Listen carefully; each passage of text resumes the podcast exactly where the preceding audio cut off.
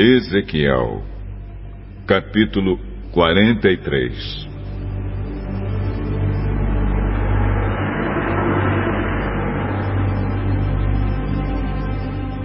O homem me levou até o portão do lado leste, e eu vi que daquele lado vinha vindo a glória do Deus de Israel. A voz de Deus parecia o rugido do mar, e a terra ficou iluminada com a sua glória. Essa visão foi parecida com aquela que eu tive quando Deus veio para destruir Jerusalém. Também foi parecida com aquela que eu tive na beira do rio Quebar então caí de comprido no chão. A glória do Senhor passou pelo portão do lado leste e entrou no templo. Então o Espírito de Deus me levantou e me levou até o pátio de dentro. E eu vi que o templo estava cheio da glória do Senhor. O homem ficou ali ao meu lado e eu ouvi o Senhor me dizer de dentro do templo: Homem mortal, o meu trono está neste lugar. Vou morar aqui, no meio do povo de Israel, e vou governá-lo para sempre. O povo de Israel e os seus reis nunca mais tornarão impuro o meu santo nome, adorando outros deuses nem sepultando perto do templo os corpos dos seus reis. Os reis construíram a entrada e os pilares do seu palácio encostados na entrada e nos pilares do meu templo. E assim entre nós ficou apenas uma parede. Eles profanaram o meu santo nome por causa de todas as coisas vergonhosas que fizeram. E por isso, na minha ira, eu os destruí. Agora, eles que deixem de adorar outros deuses e levem para longe os corpos dos seus reis. Se fizerem isso, eu viverei no meio deles para sempre.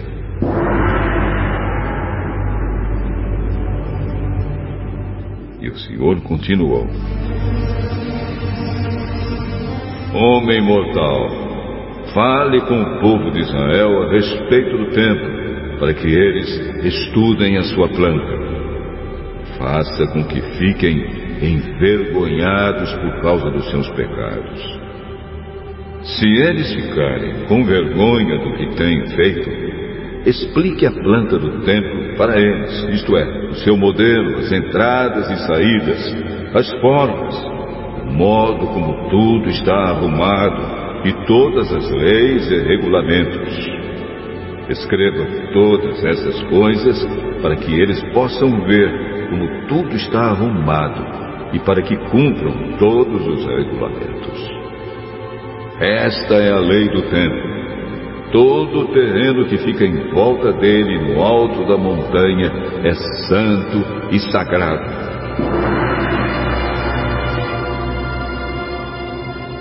seguem as medidas do altar, usando-se as mesmas que foram usadas para medir o templo. Na base do altar, em toda a volta, havia uma valeta de meio metro de fundura por meio metro de largura.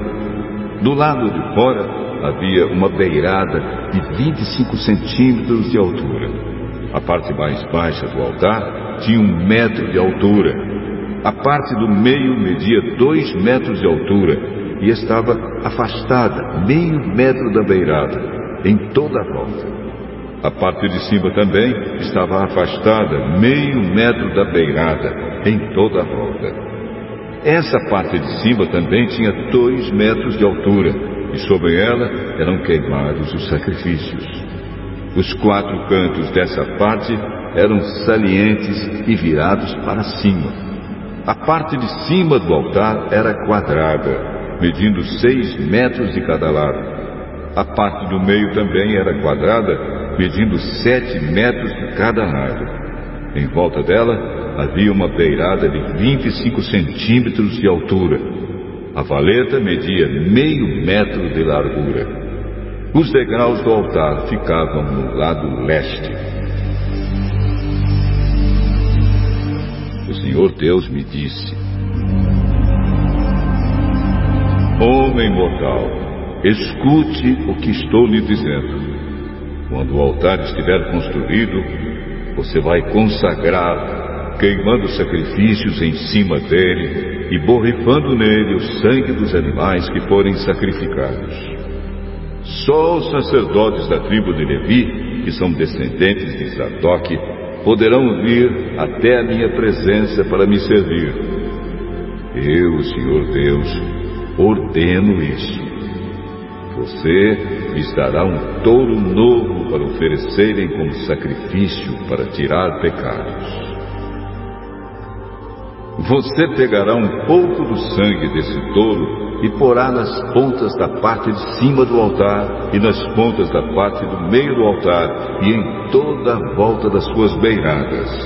Dessa maneira, você purificará o altar e o consagrará você pegará o touro que for oferecido como sacrifício para tirar pecados e o queimará no lugar marcado, fora da área do templo. No dia seguinte, você pegará um bode sem defeito e oferecerá como sacrifício para tirar pecados.